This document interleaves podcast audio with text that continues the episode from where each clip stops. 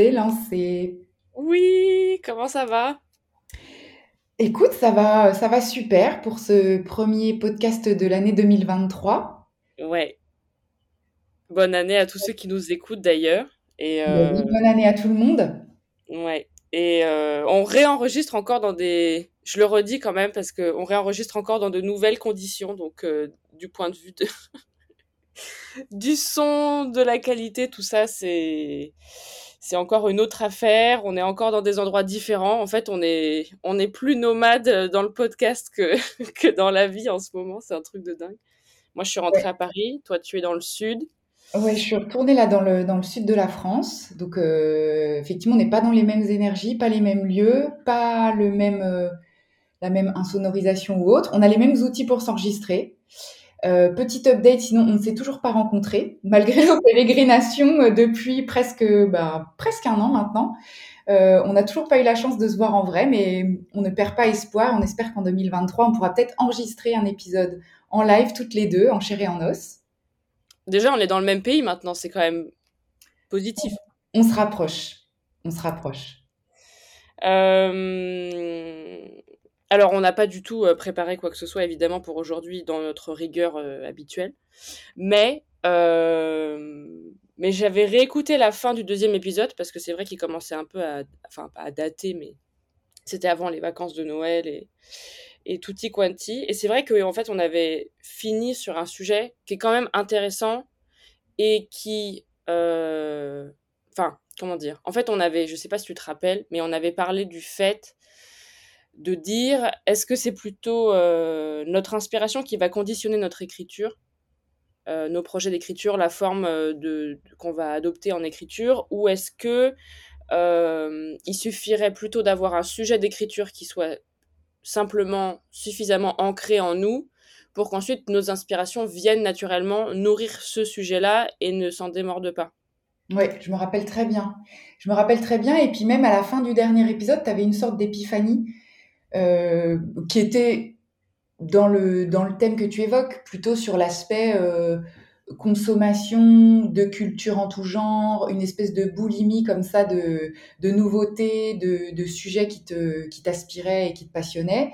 Euh, et, et c'est au travers aussi de cette épiphanie qu'on s'était dit tiens, est-ce qu'il n'y a pas des moments où pour pouvoir faire émerger quelque chose qui nous est propre, il y a peut-être une espèce de, pas de jachère véritablement, mais une, euh, un trou, oui, un vide euh, d'inspiration ou en tout cas de consommation culturelle, que ce soit en lisant, en écoutant ou en, allant au musée, enfin n'importe, ou en, discutant avec d'autres personnes. Enfin bref, essayer de se mettre dans une bulle de un peu de vide euh, pour pouvoir laisser décanter tout ça. Et c'est vrai qu'autour de ce sujet-là, il y avait l'idée de euh, comme tu le résumais, ouais, est-ce que, euh, est-ce que finalement, c'est les inspirations qui nous entourent et ce qu'on consomme qui va guider notre production artistique ou est-ce qu'à l'inverse, euh, quand on est, comme tu disais, ancré dans une piste et dans un thème, on va finalement s'intéresser à tout ce qu'on voit en termes d'art sous cet angle de vue-là, et, et, on est moins assujetti et un peu moins, en tout cas, ballotté euh, dans des sources d'inspiration euh, différentes. Et, c'est vrai qu'on en avait déjà pas mal parlé, mais je pense que c'est un sujet qu'on pourrait peut-être euh, développer davantage. D'ailleurs, pour introduire cette thématique, il me semble bien que c'était Claudel, alors Paul, je crois que c'est le, le frère ouais, de Camille, qui j'avais vu un documentaire sur sa vie et hum, lui il a beaucoup voyagé, il a beaucoup, beaucoup eu de métiers on va dire diplomatique, enfin dans les affaires, il a beaucoup vécu en Asie, il a beaucoup vécu aux États-Unis. En Asie, c'était principalement en Chine, et il expliquait que hum, un peu dans ses différents voyages, dans son écriture, il ne savait pas véritablement si, euh, enfin, il identifiait en tout cas deux courants euh, d'écriture, soit l'écriture comme exploitation du réel, au sens où tout ce que tu vas vivre dans la vie, toutes les expériences que tu vas faire vont inspirer et conditionner ta façon de produire, ou alors l'art et l'écriture en particulier étaient plutôt pas de l'exploitation mais de l'exploration, au sens où c'est par ton acte d'écrire que tu vas tracer un peu ta voie dans la vie et ouvrir ou non des chemins qui vont, qui vont alimenter ton travail. Et l'art, ou alors là, nous, ce qui nous intéresse plus particulièrement, c'est l'écriture. Écriture comme exploration ou comme exploitation, mais c'est vrai que j'ai trouvé que c'était un, thème fabuleux. Et en fait, on a commencé à toucher ça du doigt la dernière fois. Donc, euh, c'est vrai qu'on peut peut-être euh, peut peut-être y revenir et développer. Je pense qu'il y a d'autres choses euh, qu'on peut peut-être partager qui, nous est, qui, nous, qui nous viennent en tête depuis un mois là. Ouais, carrément. En fait, moi, ce que je trouve hyper intéressant et en lien avec, avec tout ce que tu dis, c'est que par la force des choses, sans que ce soit forcément euh, prévu, enfin, sans que ce soit prévu, euh, ma... enfin, disons que je pense que la conversation qu'on a eue dans le deuxième épisode, elle a, elle a quand même eu un effet, enfin, rien que le fait d'avoir pris conscience, en fait, d'avoir ce rapport, a dû avoir à un certain niveau un effet sur euh, euh, bah, mon rapport euh, à l'écriture et la hum, volatilité en fait de, mes textes et le fait que, j'arrive pas à terminer des projets, etc. Enfin, en fait, c'est drôle parce que vraiment à cette période-là où on a abordé ce sujet, il y a vraiment quelque chose qui s'est transformé, qui doit être lié à plein d'événements parce que c'était une période aussi qui était assez assez ballottée encore une fois. Mais quand même, depuis, j'ai commencé un projet de livre sachant que j'ai eu beaucoup de projets euh, ces dernières années en écriture, euh, plus ou moins avec une ambition de, longévité. Euh, enfin voilà, mais c'est drôle parce que là, j'ai eu une autre épiphanie, on va dire, où en fait j'ai l'impression que j'ai vraiment trouvé cette fois-ci un sujet qui euh, est assez ancré et assez solide et que je peux déjà assez alimenter. Euh, et qui fait qu'en fait, depuis euh, cette période-là du deuxième épisode et, cette période où j'ai eu du coup cette idée de, roman, parce que là du coup on part plutôt sur un sujet roman, bah déjà, c'est marrant parce que naturellement, je, je réduis en fait ma consommation euh, culturelle entre guillemets, enfin tout ce qui peut alimenter en fait mon inspiration. Et euh, c'est ça qui est incroyable, je trouve, c'est que comment dire Avant, j'avais pas de projet d'écriture euh, fixe sachant enfin en étant sûr qu'ils allaient se terminer etc et dans la vie j'avais la même façon de euh, vivre ma nourriture euh, mon alimentation de euh, de culture d'art d'information etc et à partir du moment où j'ai une idée je manque je décide de me concentrer sur ce projet là et en fait je me rends compte enfin je sais pas si c'est la vie qui influence le texte ou le texte qui influence la vie mais que en même temps dans ma vie j'ai un comportement qui change ou, euh, je sais pas, je te donne un exemple tout bête, mais au lieu d'aller euh, acheter, euh, je sais pas, ah, il y a peut-être une alarme de, de pompier qui passe. J'attends quand même qu'elle passe. Tant que le feu n'est pas dans ton immeuble, c'est bon. Oui, voilà. non, ça devrait aller à ce niveau-là, mais bon, quand même. J'attends un petit peu quand même, parce que voilà, on s'en va maintenant. Très bien. Euh, l'exemple qui m'a frappé, c'est que euh, déjà, je finis les livres que je lis en ce moment. Ouais, ça tu m'en avais parlé et j'ai trouvé que c'était assez significatif de la façon dont tu t'inscris dans la durée, dans tout ce que tu, enfin tout ce que tu aspires ou tout ce que tu expires en fait. ouais, et en fait, je fais les choses une par une. C'est-à-dire qu'avant, je faisais beaucoup de choses en même temps. Enfin, je fais toujours beaucoup de choses en même temps, mais là, j'essaie sur certains objets ou sur certaines thématiques ou, sujets, j'essaye de faire un par un. Et en fait, encore une fois, c'est pareil. C'est drôle parce qu'à partir du moment où je décide de me concentrer à un seul texte, je lis un seul livre à la fois. J'arrête d'en lire 3-4. J'en achète un seul à la fois. Hier, j'ai été chez Gibert, par exemple, parce que je, viens de rentrer à Paris et que je ne suis pas encore retournée dans, dans mon temple. Euh, mais euh, hier, j'étais chez Gibert. Et euh, d'habitude, quand j'y vais, euh, j'achète 3 euh, quatre livres, tu vois, et puis je me fais une petite pile et, et j'en lis la moitié du premier. Et les autres finissent dans la bibliothèque et on les revoit plus jamais, en gros. Et, et là, je me suis.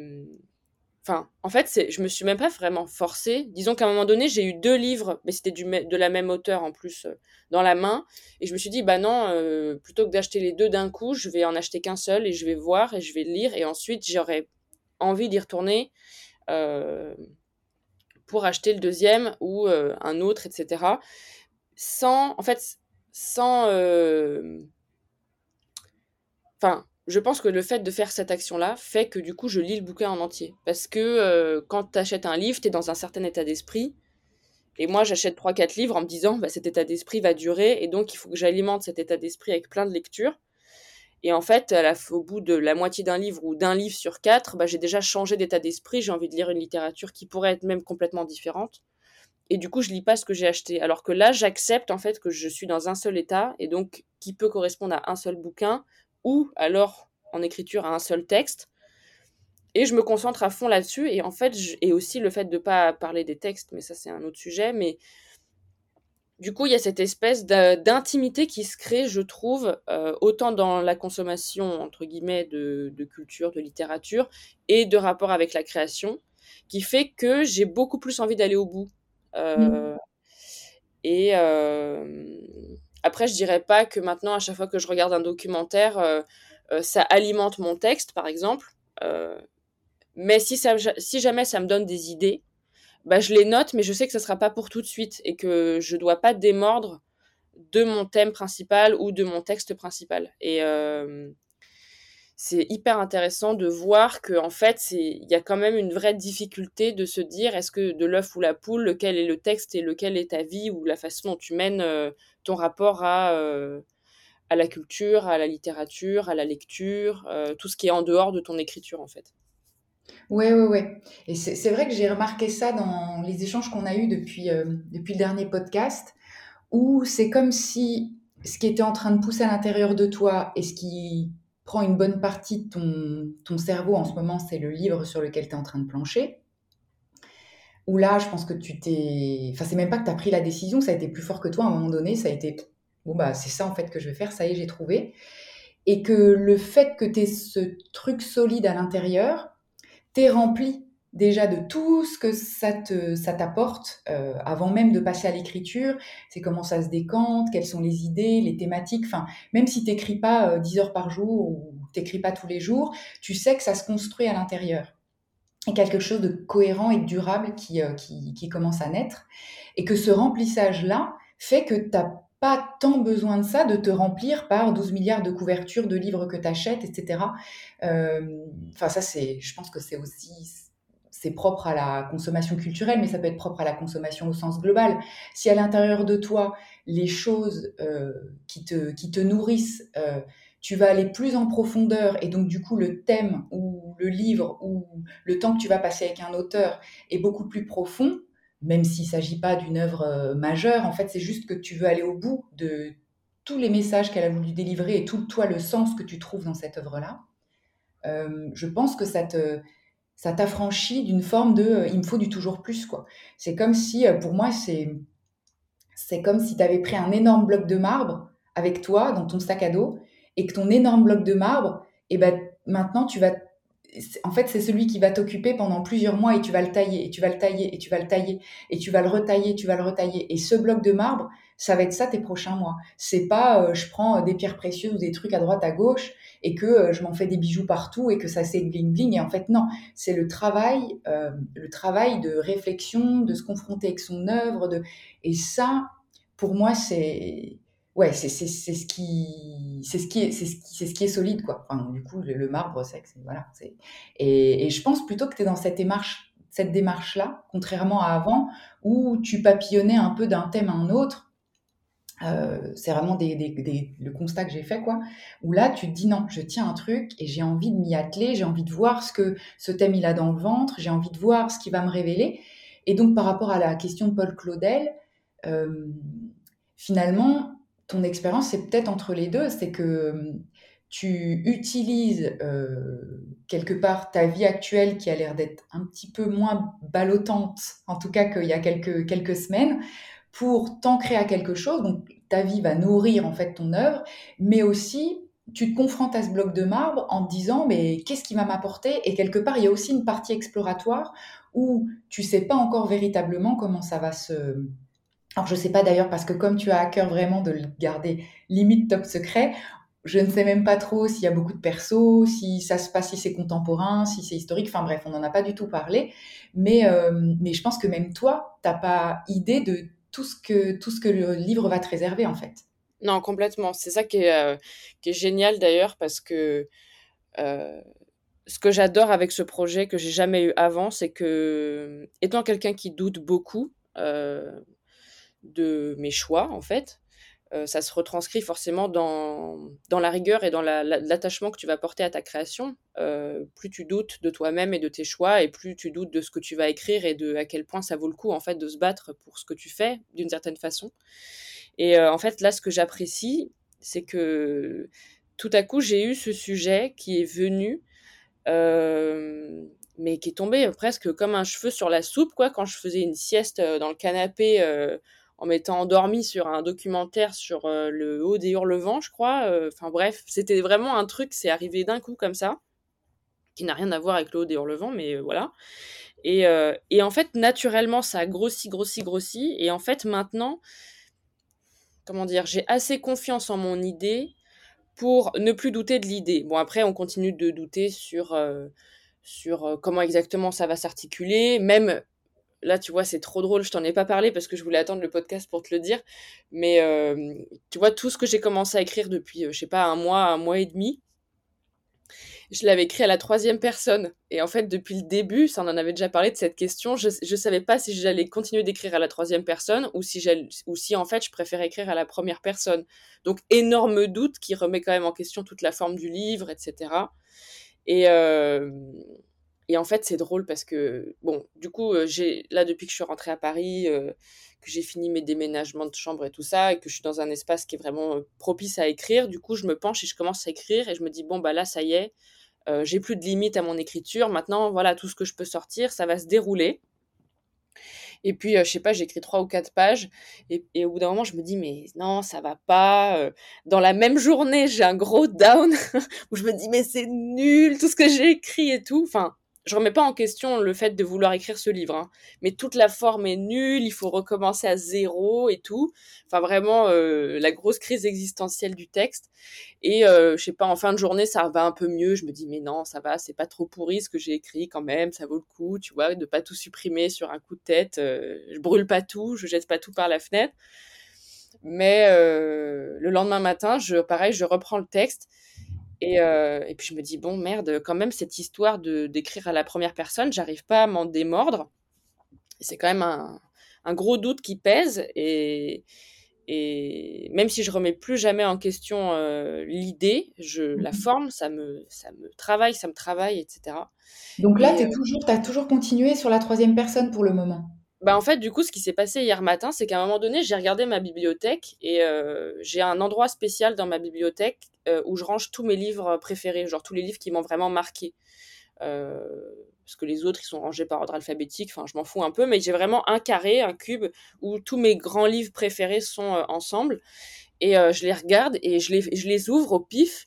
Et c'était trop drôle parce que je parlais en plus toute seule. Donc les trois quarts des livres, je commençais à les lire au pif, tu vois, j'ouvrais une page et euh, je sais pas, tu as 90% des bouquins qui sont écrits à la première personne. Et puis au moment donné, je me dis bon, quand même, mon grand livre préféré, c'est euh, Le Comte de Monte Cristo. C'est écrit, euh, comment c'est écrit, tu vois. Et donc je l'ouvre et je commence à lire et je me dis non, mais bon, c'est Dumas, tu vois. Dumas, c'est quand même un autre délire. donc c'est pas juste soit la troisième, soit la première personne. Donc je range Dumas bien à sa place et, et je n'essaye pas de me mettre à la hauteur de Quoi? T'as pas regardé sur le compte de Monte Cristo si c'était première ou troisième? Si, si, c'est ah.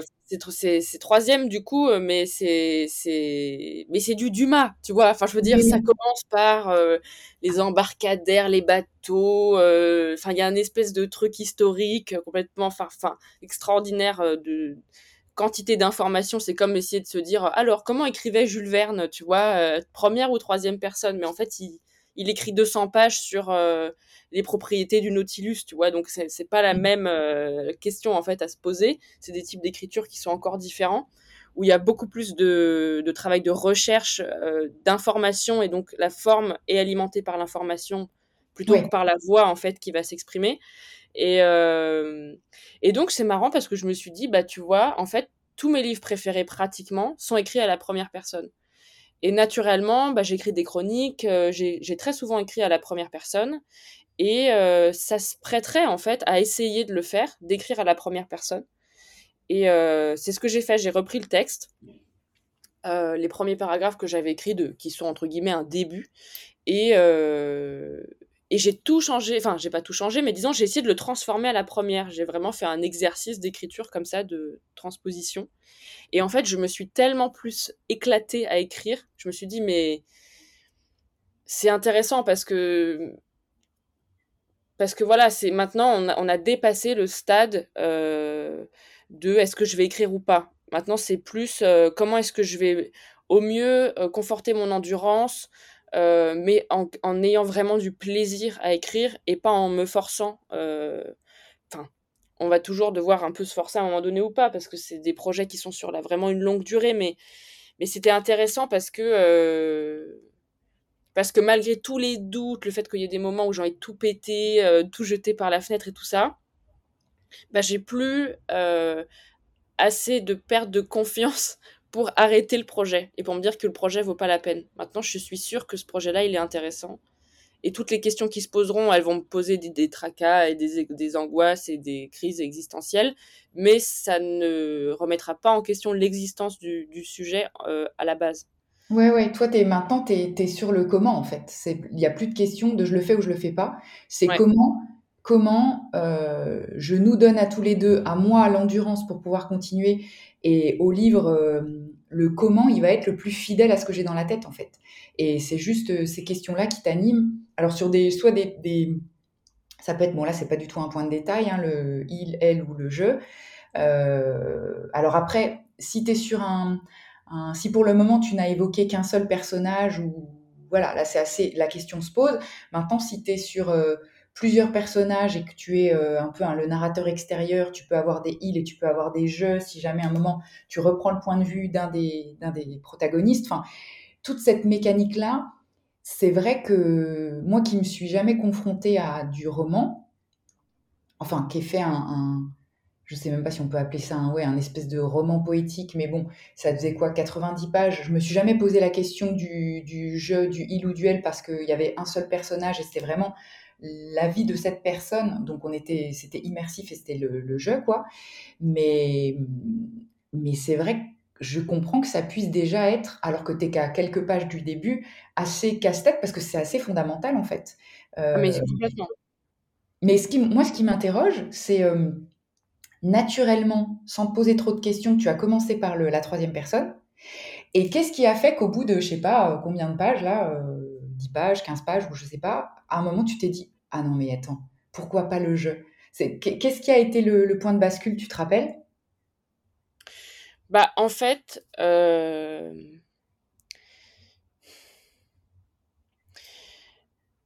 je pense que ce qui a fait que j'ai voulu basculer en jeu, c'est que. Euh, enfin, il y a eu plusieurs raisons.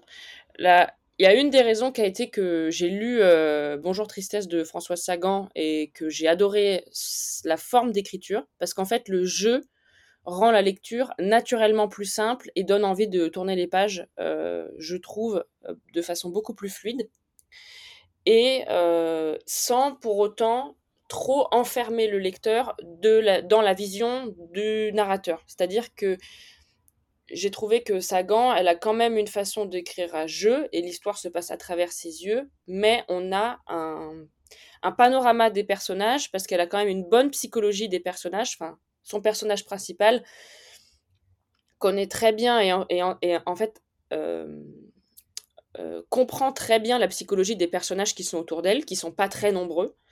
Et donc, on arrive à avoir un tableau psychologique des personnages, même en étant à travers un jeu. Donc, il y, a un côté omniscient, mais qui passe par le jeu. Et ça, j'ai adoré. Et ça me correspond euh, très bien. Et ça correspond euh, aux personnages de, l'histoire, parce que c'est pas une histoire où il y a énormément de personnages non plus.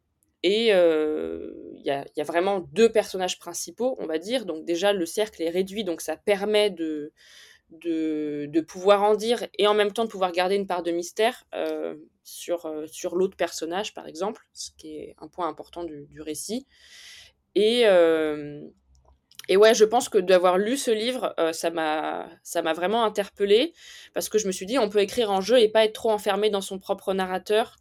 Euh, et en même temps, ça ne veut pas dire que notre personnage principal c'est nous-mêmes parce qu'il y a y a une grande part de moi aussi forcément euh, dans mon personnage principal et et j'avais peur en utilisant le jeu de trop m'impliquer personnellement dans ce personnage et de pas réussir à faire la distinction réalité fiction dans certaines choses que je pouvais dire.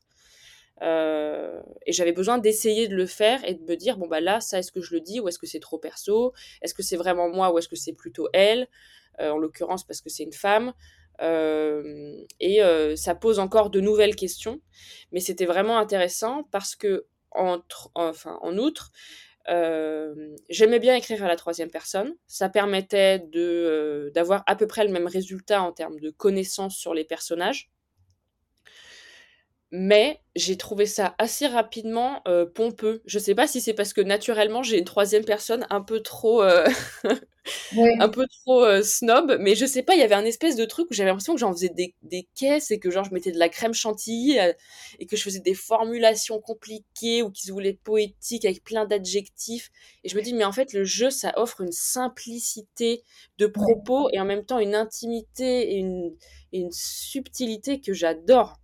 Ouais, ouais, tout à fait. Puis c'est vrai que le il ou le elle, euh, si déjà tu as tendance à être très littéraire dans ce que tu écris, euh, et à des fois te prendre les pieds dans des choses trop compliquées alors que ça pourrait être plus direct, euh, ça met l'emphase là-dessus. Le il ou elle, c'est vrai que si tu te, es en train de décrire des actions ou d'écrire ce qui se passe, ben en vrai, dans la langue française, des verbes d'action, si tu es frontal euh, tu dis qu'il n'y en a pas 12 milliards, et du coup, tu dis que ça va beaucoup, beaucoup tourner sur le même champ sémantique. Donc, tu vas commencer à essayer de trouver des synonymes un peu alambiqués ou des choses, et tu te dis, mais là, je perds mon souffle, et c'est plus naturel, quoi. Ouais, complètement. le jeu, euh, comme tu dis, prête beaucoup à, soit à l'action, soit au côté psychologique, sans être... Euh, sans être avec trop de fioriture quoi. Et, et c'est vrai que en plus je pense que Sagan c'est un peu sa marque de fabrique donc ça a dû bien te remettre le, ouais, t'affirmer qu'en fait, non, c'est ça que tu as envie, de, garder cette légèreté, cette fraîcheur et de pas essayer de faire des il, elle avec plein de verbes un peu, euh, ou des adjectifs ou des verbes un peu moins, moins frontaux, on va dire. Euh, ouais, donc ouais, ça a participé d'une lecture, euh, enfin, c'est une lecture qui t'a aidé aussi à, à, réaffirmer le truc. Ben non, en fait, spontanément, peut-être que mon jeu, il va être plus durable, quoi. Et comme l'idée, c'est de trouver des outils ou des choses qui vont t'inscrire dans la durée, ça, si assez rapidement tu l'identifies, euh, ouais, transposer rapidement, euh, ça va te donner plus de chances d'aller au bout, quoi.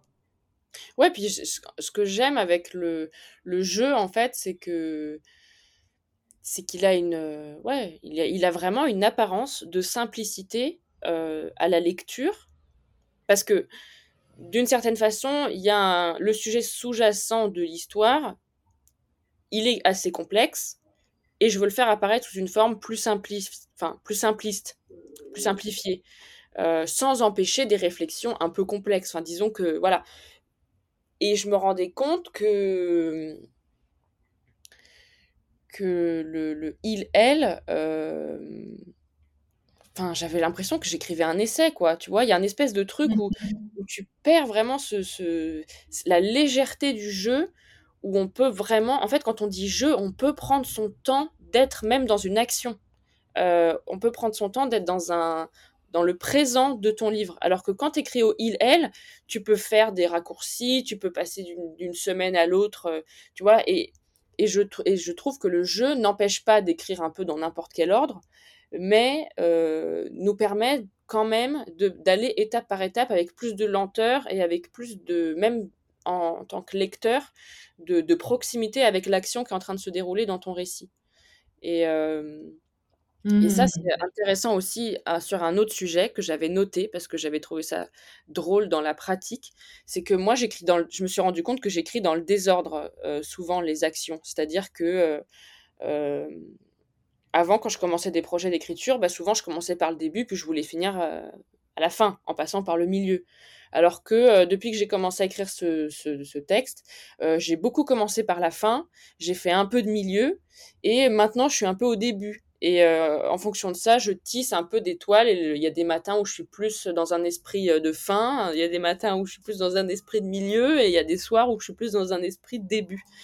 Et, et j'ai essayé de le faire en utilisant le il ou elle. Et au début, ça fonctionnait assez bien, mais je trouve que ça s'essouffle en fait très rapidement. Là où avec le jeu, je, pense que je peux vraiment m'éclater et euh, soit continuer une action que j'ai commencée, soit comme aller sur un autre sujet, soit entamer un dialogue.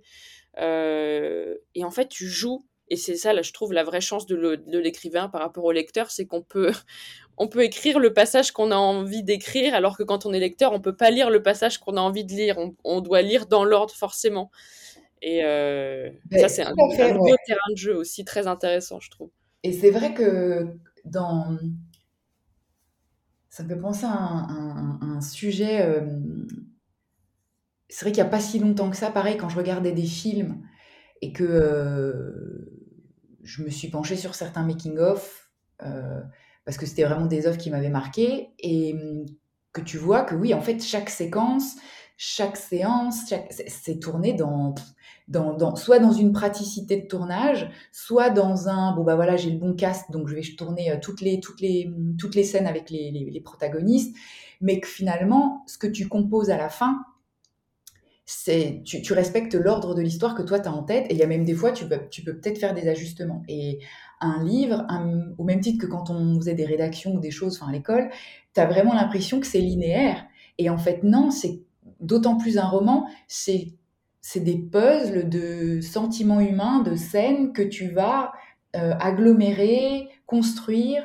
Euh, des fois, a posteriori, quand tu as toutes tes pièces du puzzle, tu peux construire le puzzle. Et ça, c'est vrai, c'est vrai que le fait de devoir faire quelque chose de A à Z, euh, ça peut paraître justement un peu éprouvant, euh, alors qu'en fait, non, si tu crées des scènes comme si tu constituais un film et que tu les reboucles, euh, du coup, comme tu dis, tu peux être tout à fait fidèle à, ton humeur du jour. Tiens, j'ai envie de me mettre dans le jeu de cette jeune fille, ou de raconter cette histoire de bagarre, ou de raconter ce départ, parce que j'ai envie de, de, parler de ce sentiment de tristesse ou de rupture. Enfin, et donc, en fait, tu peux plus respecter ce que tu as à l'intérieur et du coup, ça sonne plus vrai. Et, c'est, en, fait, il y a une, souplesse dans la rédaction d'un livre, alors qu'en fait, euh, moi qui ne me suis jamais attelée à un roman, euh, je, ouais, je me rends compte qu'en fait, non, le, terrain de jeu, il est, il est, il est fou et que tu n'es pas forcément sur des rails.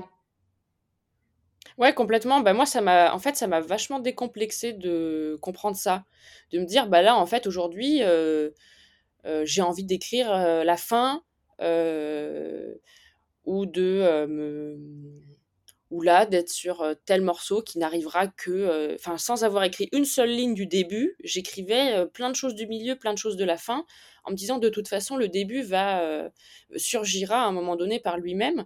Et et quelque part ça fait le pont entre vouloir écrire plein de textes différents euh, selon des humeurs différentes et des nourritures différentes et se concentrer sur un seul livre ou un seul projet d'écriture. Parce que quelque part dans ce seul projet d'écriture, en fait, il y a plein de fragments qui peut-être auraient pu, avant que j'ai ce projet-là, être d'autres projets, euh, des, des, centaines, alors que là, au lieu de faire de centaines de petits projets de sujets différents ou de scènes différentes, je décide simplement de toutes les faire avec les mêmes personnages et dans quand même une logique, une continuité d'histoire, et de l'intégrer au gros tronc principal.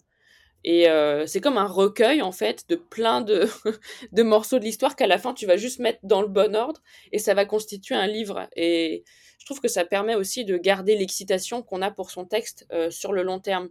Parce que euh, je me rappelle qu'avant ce projet-là, j'avais eu un autre projet qui, que je, je voulais que ce soit un livre. Finalement, je pense que je l'écrirai pas parce que je sais pas, il y avait trop une part personnelle. Puis pour l'instant, c'est pas trop d'actualité de l'écrire, mais euh, qui était plutôt une histoire policière. Je t'en avais parlé euh, au Portugal.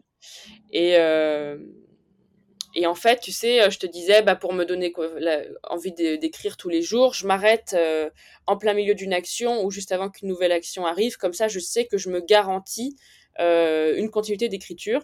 Et en fait, ça, ça a été intéressant et valable sur trois jours. Et au bout d'un moment, ou une semaine, et au bout d'un moment, tu te dis, mais en fait, mon texte, il fait que des hauts, des bas, des hauts, des bas, des chutes d'action, des renouveaux d'action.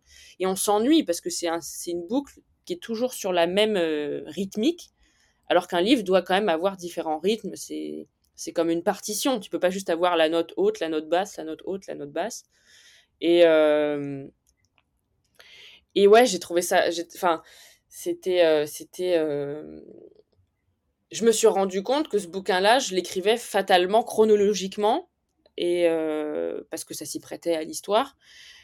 Et qu'en fait, ça faisait que ça m'en a dégoûté parce que j'avais envie d'arriver à une certaine étape qui serait, je sais pas, 20 chapitres plus loin ou deux chapitres plus loin ou, ou même deux pages plus loin, mais que je m'étais imposé de faire les choses dans l'ordre l'une après l'autre avec une espèce de rigueur un peu scolaire comme ça. Et je trouve qu'il n'y a rien de pire pour tuer un texte euh, sur lequel on veut s'investir dans le long terme.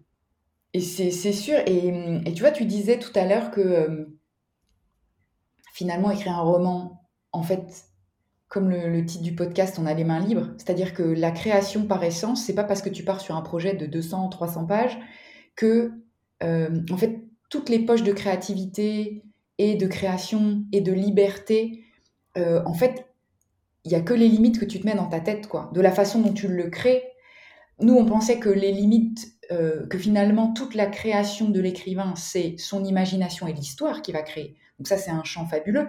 Mais la façon dont tu vas donner vie à tout ça, la créativité, elle est aussi inouïe et sans limite sur la façon dont tu vas le construire, dans quel ordre, avec peut-être euh, le jeu, le il, etc., où ton postulat c'est de passer au jeu, mais peut-être qu'à un moment donné, tu vas arriver sur une, partie du bouquin où le il ou le elle s'y prêtera davantage, euh, et qu'en fait, c'est pas grave. Il y aura aussi peut-être une espèce de polyphonie et une multiplicité de points, de, points de vue qui sera aussi riche. Et euh, quand tu disais que l'auteur, l'écrivain, il a la liberté contrairement au lecteur, et eh ben cette semaine, il y a deux, deux choses que j'ai vues euh, je ne sais pas si tu as vu la série, et ça, ça, du coup, ça colle pile poil avec ce que tu évoquais. Euh, il y a une série sur Netflix qui s'appelle Kaléidoscope, euh, qui, est, qui, sortie là, je crois que c'est une série, je ne sais plus si c'est anglais ou américain, et en fait, c'est huit épisodes. Et le postulat, c'est que chaque épisode est une couleur. Donc tu, lui, tu, tu suis une histoire de, de, braco en fait. Donc tu dis qu'une histoire de braco, il y a quand même un début, une fin, etc. En fait, dans cette série, tu peux attaquer par l'épisode que tu veux. Tu peux le consommer dans l'ordre que tu veux. C'est huit couleurs différentes. Et, euh, et, en fait, je me suis dit, mais attends, c'est quoi cette histoire? Tu te dis, ok, je vais pas les, regarder du 1 au 8, parce que c'est débile. C'est une série dont on dit, tu peux la consommer comme tu veux, tu la prends par quel bout tu veux. Donc, j'ai essayé de faire un espèce de puzzle. Et c'est vrai qu'il y a certains épisodes où tu te dis, bah non, j'aurais pas dû voir ça maintenant. C'est complètement débile, c'est la fin. Donc, dans le tu dis que c'est la fin. Mais en fait, ça n'est pas la fin. Et si tu veux, c'est des épisodes, effectivement, tu peux les, les, voir euh, par, dans n'importe quel ordre. Euh, tu perds pas pour moi la qualité de l'histoire et tout reste complètement intelligible. Donc ça, c'était une série. Et puis pareil, j'ai vu, euh, un, bah, je crois que c'est le dernier épisode de Trax, euh, l'émission culturelle. ça faisait 25 mmh. ans c'est qu'elle était diffusée sur Arte. Et là, ils arrêtent dans le format... Enfin, ils arrêtent dans le format avec l'équipe de journalistes actuels même si vraisemblablement ils vont sortir encore des épisodes jusqu'à la fin de l'année. Et hier, j'ai regardé le dernier épisode et c'était justement sur un dessinateur qui s'appelle Chris Ware, un Américain, qui lui a décidé, il y a peut-être, euh, c'est un gars qui doit avoir euh, ouais, une petite, euh, petite soixantaine d'années, et lui, il fait des BD sans début, sans fin, où en fait ces planches, elles ne suivent pas des bulles qui racontent une histoire, mais c'est comme si tu étais sur un énorme mapping de dessins et de bulles.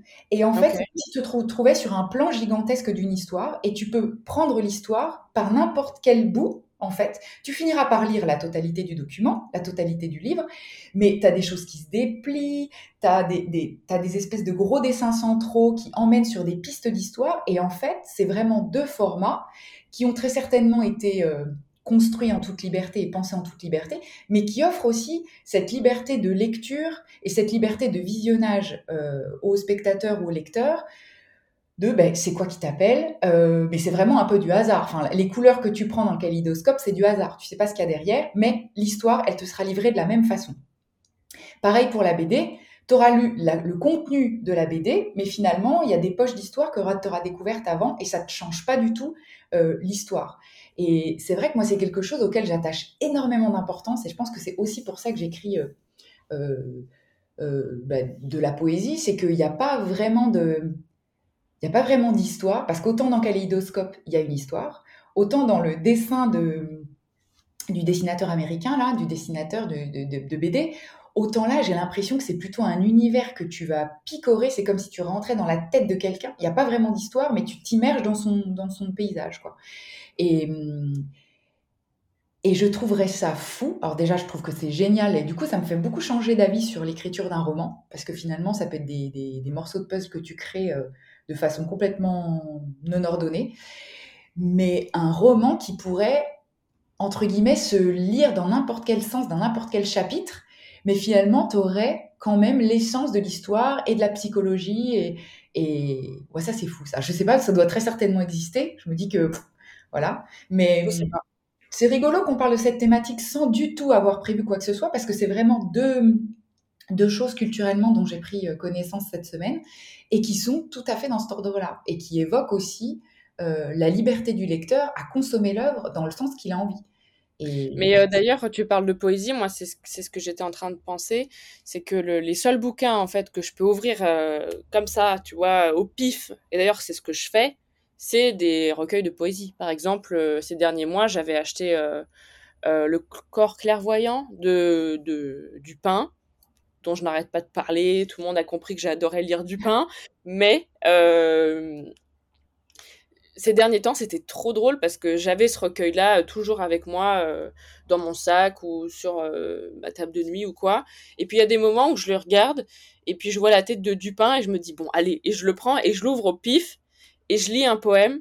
Et euh, c'est marrant parce que ces derniers temps, euh, à chaque fois que j'ouvrais, que je lisais le poème, le poème, euh, c'est comme si tu lisais ton horoscope, il, te dit quelque chose qui a l'air d'être totalement en accord avec ce que tu es en train de vivre en ce moment.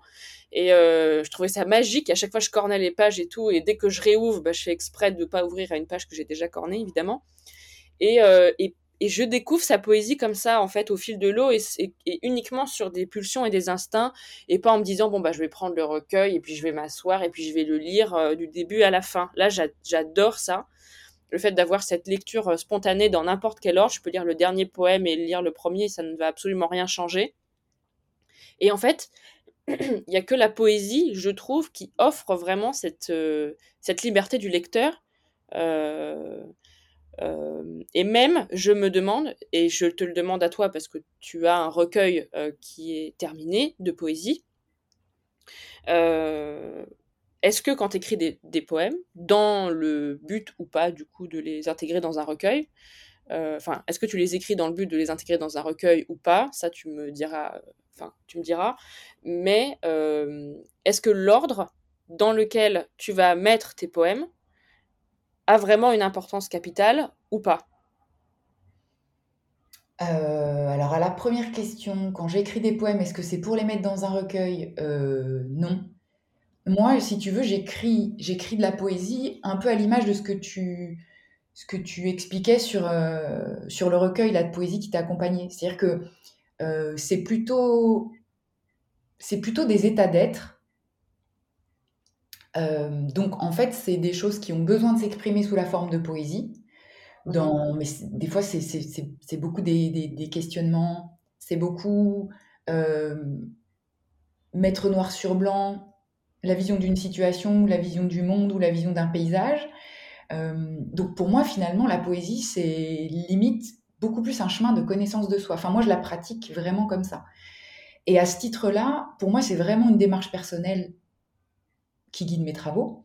Et sur le recueil que j'ai bouclé la fin 2022, euh, là, je sentais qu'il y avait une espèce de ligne directrice, euh, comme s'il y avait une temporalité dans des poèmes que j'écrivais. Ils avaient tous un peu euh, une teneur, des questionnements où ils étaient empreints d'une même énergie, donc, je les ai rassemblés sous un recueil. Mais c'est vrai que je me dis pas, tiens, euh, je, euh, je vais continuer mon recueil aujourd'hui. C'est plutôt que j'écris de façon très libre et il y en a certains qui vont coller, en fait, à, qui, vont, qui vont bien s'harmoniser avec les autres. Et donc, celui-là, il va rejoindre le recueil. Mais j'ai plein de, poèmes. Euh, orphelins, dans des sur des carnets ou dans des feuilles volantes, qui pour le moment n'ont pas trouvé ancrage dans un écrit, dans un manuscrit, dans un recueil. Et, après, s'agissant de l'ordre dans lequel ils vont être dans le recueil, ben là, c'était un peu particulier parce que hum, c'est un recueil euh, qui va être illustré, aussi avec des dessins. Donc, euh, je voulais respecter un équilibre entre des textes et des, illustrations, euh, que ce soit à peu près, à peu près équilibré, qu'on n'ait pas 15 pages de texte et puis deux illustres. Enfin, je voulais que ce soit quand même un peu équilibré. et à ce titre-là, il y a certaines illustrations et certains textes qui collaient mieux. Donc là, il y a eu toute une harmonisation, un travail de, structuration autour des illustrations. Mais un des précédents recueils, euh, mais que j'ai pas prévu euh, d'éditer pour le moment, euh, là, celui-là, il y avait quand même une forme de de fil d'histoire, mais qui correspond vraiment à, à de l'introspection en fait. donc c'est vrai que l'histoire pour moi, elle fait sens quand je le lis parce qu'elle correspond à quelque chose qui m'appartient, mais euh, peut-être qu'un un, lecteur euh, va se dire, bah tiens, euh, d'ailleurs, je sais même pas s'il y a beaucoup de lecteurs qui consomment de la poésie de A à Z. Enfin, si moi, ça m'arrive de lire. Il y a des, fois des, recueils de poésie que j'ai vraiment lus dans un ordre, alors pas forcément d'un trait, mais que j'ai vraiment respecté dans l'ordre. et c'est souvent la première lecture, je la fais comme ça d'ailleurs. Et puis des fois, j'y reviens, je picore, mais je suis assez pour lire l'œuvre dans le sens dans lequel elle a été éditée, euh, même pour de la poésie. Mais hum, moi, ça correspond quand même peut-être à une, ouais, une histoire intérieure, en fait. Euh, et peut-être que le lecteur y trouvera lui aussi un sens qui lui parle dans le sens qui est le sens de lecture euh, indiqué. mais hum, ouais, je pense qu'il y a quand même une forme d'ordre, mais ça, c'est très difficile à expliquer. Il n'y a pas d'explication cartésienne là-dessus. Ouais, ouais, non, non, mais c'est c'est marrant, c'est ce que j'étais en train de me dire aussi. Euh, tu vois, par exemple, euh, si je suis à fond dans un roman, disons un roman, euh, je peux dévorer, je sais pas, 200 pages. je peux lire le truc à la pelle, comme ça, pendant, pendant une après-midi, une journée entière, une nuit. alors qu'un recueil de poésie, bah, en fait, la plupart du temps, je lis les poèmes un par un. C'est-à-dire qu'après avoir lu le poème, j'ai besoin de refermer le bouquin, d'attendre de voir dans quel sens ça m'a imprégné, euh, vraiment prendre le temps euh, d'apprécier l'écrin en fait qu'est chaque poème. Je me verrais jamais lire un recueil, tu vois, euh, en tournant les pages les unes après les autres, parce qu'au bout d'un moment, tu as l'impression que que ça, ça perd son, son sens. C'est pas son sens, mais ça perd sa, sa valeur en tant que, que, que où le poème est une œuvre. Alors qu'un livre est une œuvre, un roman, quand je dis un livre, j'entends un roman, euh, même si c'est pas correct, mais disons un roman est une œuvre, alors qu'un recueil de poèmes, c'est le recueil de plein d'œuvres. Et donc, euh, tu vois, une fois que tu as fini un bouquin, bah, tu réenchaînes pas avec un autre direct et tu lis pas 12 euh, bouquins comme ça pendant des heures et des heures, sauf si tu es sur une île déserte et que et que t'attends, je sais pas, la mort ou qu'on vienne te chercher. Je pense que tu ferais que ça, mais sinon, tu fais autre chose quand même une fois que tu as fini un livre. Puis tu as envie de rester encore un peu dans tes personnages, dans ton atmosphère. Et, euh, et, avec le poème, il y a un peu, pour moi en tout cas, il y a cette, euh, il y a cette unicité de, de, vécu, de, d'expérience. Euh, où voilà, je me verrais pas tourner les pages et finir un recueil en une heure en me disant bon bah voilà, ça fait 200 pages, je l'ai dévoré et puis c'est fini. Mmh. après, il y a aussi des poèmes, enfin, par exemple, après, ça dépend aussi évidemment de la forme des poèmes, parce qu'il y a des poèmes qui sont euh, comme un long récit euh, poétique. Euh, par exemple, j'ai un ami bah, qui est poète, Tom Buron, et il a écrit le, dernier poème qu'il a écrit s'appelle Marquis Minuit. Et en fait, c'est l'épopée d'un personnage, le marquis, qui, vit une expérience. Et donc là, quand tu lis le poème, bah, tu es obligé de le lire du début à la fin. tu peux marquer des pauses, évidemment. Mais euh, là, tu es obligé de le lire d'une traite. C'est pas euh, comme un recueil où tu as un poème par page et c'est très différent, comme on lirait un recueil, je sais pas, d'Éluard ou de, ou de Apollinaire, ou, enfin, tu vois. Et euh, ouais, c'est intéressant. D'ailleurs, qu'est-ce qui fait que. Qu'est-ce qui fait que dans ce, ce récit poétique, puisque tu parles de poèmes sur Marquis Minuit, c'est ça Ou mmh. Minuit Marquis, Marquis Minuit, qu'est-ce qui fait que. Qu'est-ce que tu enfin même du coup même l'artiste, l'auteur qui l'a fait, pourquoi tu le qualifies de poème plus que par exemple de fable ou de récit ou de j'aimerais bien parce que moi il y, a, de temps en temps sur certaines choses que je vais écrire qui ne sont pas identifiées comme tu dis par limite un poème par page ou un poème sur deux pages mais qui sont des espèces de comme de rêves poétiques où tu vas livrer une épopée ou une expérience poétique euh, j'ai vraiment du mal à me dire, tiens, c'est un poème, alors que par exemple, ça pourrait tenir sur euh, une vingtaine de pages, tu vois. Euh, donc j'aimerais bien avoir le, retour de quelqu'un d'autre là-dessus. Bah là, c'est complètement. Il n'y a pas de doute sur le fait que c'est de la poésie, dans le sens où il a un langage très particulier. il faut s'accrocher. Moi, je me rappelle, et je l'adore, hein, vraiment, je l'aime énormément, mais le premier recueil qu'il m'avait envoyé, je me rappelle, j'avais fait un parce qu'à l'époque je lisais pratiquement pas de poésie. Et du coup j'avais lu euh, son autre recueil qui s'appelle Nadir qui est, qui est mon préféré où là il y avait plein de poèmes différents euh, c'était pas vraiment un récit enfin c'était encore particulier c'était encore autre chose comme quelque chose d'un peu plus conventionnel. Mais je me rappelle qu'il utilise tellement de vocabulaire euh, que tu connais pas que tu comprends pas des, des, formulations qui sont pas du tout enfin c'est pas comme toi et moi on parle c'est pas comme un récit tu vois c'est tu, tu comprends qu'il y a une histoire mais dans la langue et dans le langage euh, il y a une complexité euh, particulière et un monde et un univers euh, linguistique particulier. Et je me rappelle quand il m'avait envoyé son premier recueil j'avais lu une première fois j'avais rien capté mais j'avais trouvé ça cool. Et du coup, j'avais j'avais pris un carnet et pendant une semaine, j'avais relevé tous les mots que je connaissais pas et j'avais fait un lexique en me disant, maintenant que je connais tous les mots, je vais pouvoir relire le recueil et comprendre. Je relis le recueil avec mon lexique, je ne comprends rien quand même. et, euh, et en fait, je l'ai relu une troisième fois. Et quelque part, ça m'a aussi montré ce que c'était la poésie, c'est-à-dire que parfois, on comprend pas, enfin, il n'y a pas besoin de comprendre. Mmh. Et, euh, il n'y a pas besoin d'un ordre, même dans une phrase. Les mots n'ont pas besoin d'être dans un ordre particulier, n'ont pas besoin de dire quelque chose de sensé euh, dans un ordre de réflexion, etc.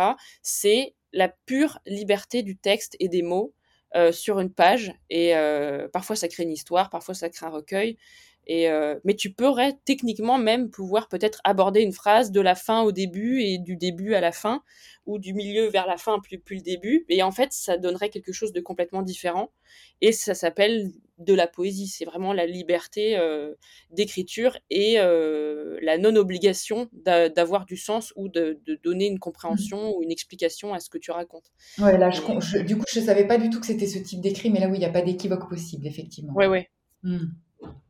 Mais euh, il est un exemple que, que, que j'apprécie beaucoup et il m'a beaucoup éduqué, en fait, parce que moi, quand, enfin, je, je, sais que mon cerveau, comme il n'arrive pas à concevoir une partition musicale, tu vois, pour moi, la musique, notamment le, la musique classique et tout ça, c'est des, ça me paraît, euh, mon cerveau, il n'arriverait jamais à concevoir comment on peut composer une œuvre aussi complexe qu'un morceau de Bach ou de Mozart. Je me dis, mais c'est impossible, et même d'autres, tu vois, de Beethoven, enfin, peu importe. Mais quand je vois une partition, je me dis, mais ça, ça sort de la tête de quelqu'un.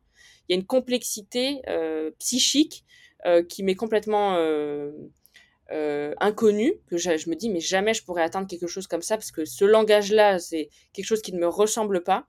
Et quand je lis cette poésie-là de, de, Tom, je, je... c'est marrant parce que je j'accepte en fait que euh, c'est un psychisme que je ne comprends pas. Et parfois, il y a une phrase ou il y a une page où une fois que j'ai fini, j'ai quand même un sentiment, quelque chose qui s'est dégagé, et j'apprécie de ne pas comprendre et d'être incapable de reproduire même 1% de, de ce qu'il a fait. Et en même temps, moi, ça me dit juste, comme avec beaucoup d'autres ouvrages, même qui sont plus... Euh, euh, enfin, des romans, par exemple, tu dis, mais en fait, tout est possible. Et donc, mmh tout est possible en écriture. Euh, le, le, principal, c'est sa voix, et c'est de se dire qu'on a la liberté de pouvoir l'exprimer, euh, même dans le désordre, surtout quand on l'écrit, et qu'en fait, on a une tant qu'on a notre sincérité, euh, c'est ce qui va compter. Et, euh, Exactement. Moi, je, moi, c'est c'est vraiment ça qui est le, qui est le plus enthousiasmant. Enfin, moi, c'est le plus énergisant. C'est le truc le plus, le plus fou là-dedans. et ce que je trouve génial dans le fait de, d'être confronté à des œuvres comme ça qui peuvent paraître si opaques et si déroutantes, c'est que toi, tu as l'impression que il a mis le curseur tellement loin dans la liberté que je trouve ça extrêmement vertueux parce que ça te pousse à t'autoriser, toi, à essayer de sortir un peu de ta zone de confort et de ce que tu connais, alors que toi, tu as l'impression que tu as pris des risques fous parce que tu as changé deux chapitres et déjà tu dis, wow, je sais plus trop où, enfin, c'est bizarre, je prends des risques. Lui, il est rentré tellement dans une bulle de je vous montre toute l'étrangeté de mon monde intérieur et de la façon de le retranscrire que, en fait, je trouve ça même plus facile à accepter de ne rien comprendre du tout que si c'était quelqu'un qui avait mis le curseur à moitié. C'est-à-dire que c'est mm. quelque chose, une œuvre qui peut être approchante d'un roman plus académique et approchante aussi d'une poésie complètement, euh, on va dire, euh, hors sol. Euh, là, ton cerveau serait encore tenté d'aller décoder des choses, puisque tu es dans un espèce de langage qui reste compréhensible, donc tu te culpabilises à dire non mais attends, j'ai compris la moitié, mais l'autre moitié m'échappe. Là, en fait, tu es face à un truc, comme si tu, tu, tu tombais sur euh, l'œuvre de, bah, c'est un peu bateau, mais d'un extraterrestre dont tu ne partagerais aucune référence, et qui te livre quelque chose où tu as quelques sensations, mais rien de plus. Mais c'est tellement éloigné que tu n'as même plus envie de décoder parce que tu sais que tu as lâché. Et ça, moi, me laisser porter par des univers comme ça, j'adore. Si tu es un peu le hybride, là, ton cerveau a encore envie de se raccrocher à des bases, donc tu te laisses, tu t'abandonnes pas encore dans l'œuvre, tu essaies de la comprendre, du coup, tu passes à côté. Et, euh, je pense que euh, pour développer sa créativité, que tu écrives ou pas des poèmes d'ailleurs, euh, globalement que les gens écrivent ou pas des poèmes, d'essayer d'écrire des choses en lâchant complètement la rampe et en s'abandonnant dans l'ordre des mots, dans les majuscules, dans l'absence de ponctuation, dans plein de choses. Si on fait cet exercice relativement souvent, en fait, tu ouvres des portes que tu, tu te rends même pas compte comment ça va infuser ton écriture après et comment ça va lui injecter des petites doses de liberté. Et ça, les gens qui s'autorisent, parce qu'il y a s'autoriser dans sa piole à faire ce qu'il fait, et il y a s'autoriser à se dire, eh ben ça, en fait, je vais le faire éditer et je vais le proposer au monde. Alors mmh. qu'en vrai, c'est euh, c'est intouchable, c'est impalpable, c'est quelque chose où tu sais pas vraiment, si ce n'est que tu dis que c'est de la poésie, mais et ça, je trouve ça, euh, je trouve ça fou. Et pour moi, c'est même pas forcément un courage, mais c'est une, euh, oui, c'est une affirmation de soi.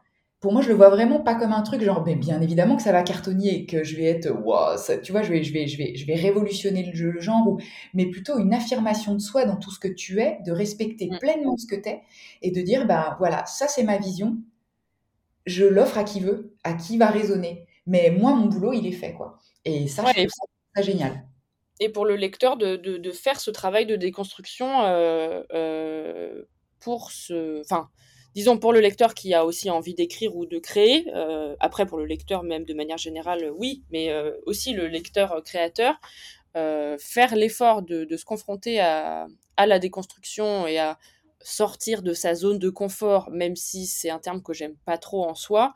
je préfère le mot déconstruction parce qu'en fait, il n'y a rien qui te donne plus envie de te mettre à créer que de te rendre compte euh, que quelque chose existe qui, qui, a des années-lumière de ce que toi, tu devrais créer pour toi-même. Euh, à titre d'exemple, moi, je me rappellerai toute ma vie le jour où j'ai lu L'attrape-cœur de Salinger, euh, parce que c'est un des premiers textes que j'ai lu où, en en sortant, je me suis dit, mais en fait, vraiment, tout est possible en littérature. Et c'est à partir du moment où j'ai pris conscience de cette possibilité infinie que j'ai commencé à écrire. Parce que je me suis dit, si tout est possible, il n'y a pas de raison qu'une voix ait plus de valeur que d'autres. Après, elle peut, elle peut plaire plus qu'une autre à une quantité plus ou moins grande de personnes, mais la possibilité d'exister est illimitée, est infinie. Tout à fait. Ouais. La possibilité de créer selon tes propres règles, on a tous euh, le même. Euh, Enfin, on a juste les limites de, entre guillemets, de, notre connaissance, de la maîtrise de la langue, des outils. Mais le, après, porter ta voix euh, et l'insuffler dans une œuvre ou dans un, même une nouvelle, n'importe quoi, mais ça, c'est ouvert à tous, en fait. Ouais. À tous. Ouais, puis ça veut pas dire forcément qu'on a plus de valeur qu'un autre, mais en tout cas, on a, on a enfin, du fait qu'on ait tous une légitimité, il n'y a pas de légitimité à, enfin, il n'y a pas de question à se poser sur la légitimité. Et, euh, bah, quand on est quand on commence à écrire et qu'on est submergé par tous les doutes de la terre comme moi euh, y a, y a, la, légitimité c'est toujours un grand sujet intérieur même si on essaie de se persuader que ça n'a pas d'importance on est toujours bah, c'est ce qui nous fait douter en permanence de la qualité en fait de ce qu'on écrit alors qu'en fait il suffit juste d'agir et d'écrire et euh, et euh, et un, autre qui sera à des années-lumière de ce qu'on va dire va peut-être le lire un jour et va peut-être se dire mais en fait tout est possible et va se mettre à écrire à son tour et transmettre en fait cette, euh, cet art ad vitam aeternam et c'est ce qui fait qu'aujourd'hui on a, on a beaucoup trop de livres sur Terre et qu'on ne pourra jamais tous les lire et qu'il faudrait, je sais pas, faudrait calculer combien de vies nous faudrait en moyenne pour lire tous les livres qui ont déjà été écrits rien que dans une seule branche de la littérature, ça serait intéressant de se poser la question. Mais, euh, mais oui, donc, il faut voir et lire des choses que nous ne comprenons absolument pas. Confrontons-nous au fait que nous n'allons rien piger. Et euh, ça va forcément nous apporter peut-être plus que de voir des choses qui nous confortent dans ce qu'on connaît déjà. Ouais, puis plus tu, plus tu lis des choses qui t'échappent, moins tu es tenté de faire comme les autres. ouais, je suis d'accord. Puisque forcément, si tu lis des choses toujours du même style et que tu comprends une espèce de forme de mécanique euh, dans, la, dans le type de bouquin que tu lis, et eh ben ça, ça infuse, ça infuse, ça infuse. Et donc cette mécanique, ça va devenir ta musique à toi. Alors qu'en fait, non.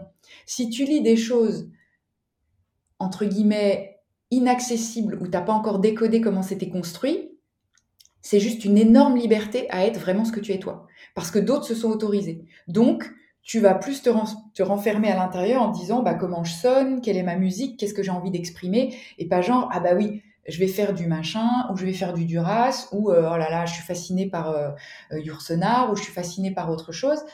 Euh, et finalement, Dumas ou enfin des grands auteurs comme ça, ils se sont autorisés à faire des choses qui leur étaient propres. Et puis bon bah oui, ils ont marqué, ils ont marqué l'histoire. Mais quelque part, tu sais jamais euh, ce, que tu, fais aujourd'hui, peut-être que de ton vivant ou peut-être après ta mort, tu sais pas du tout ce, que ça. Et puis alors, peu importe. Mais le fait, cette, euh, cet objectif de faire soi et de faire au plus près de ce qu'on porte et de ce qu'on a dans la tête, une fois que ça s'est produit, euh, tu te poses plus la question de la légitimité. Euh, ça marche, ça marche pas. Alors oui, tu peux avoir un sentiment d'échec ou de bah tiens, je ferai mieux la prochaine fois. Mais faire mieux la prochaine fois, c'est quoi? C'est faire quelque chose qui est peut-être pas si juste, qui sonne pas juste, parce que j'ai voulu faire quelque chose entre guillemets qui plaisait au plus grand nombre. Alors oui, j'ai eu plus de succès, mais finalement, ce que j'ai produit, quand je le relis, ben en fait, c'était pas vraiment fidèle à ce que je portais. Ou moi, je sais que entre les deux, entre les deux, mon cœur il balance plus. Si, si je fais quelque chose qui me ressemble et que je suis contente d'être allée au bout de tous ces doutes, de tous ces obstacles, de toute cette endurance, et que j'ai produit quelque chose, ou même je le relis des mois plus tard, je le trouve toujours cohérent, je trouve toujours que ça vibre un truc, je me dis après, vas-y recueille, vas-y livre, vis ta vie quoi. Euh, mmh. moi, en 2023, ça va être travailler sur euh, justement donner vie et arrêter d'entasser dans les tiroirs, parce que je pensais que le boulot s'arrêtait là. D'ailleurs, on, sera peut-être l'objet du prochain podcast.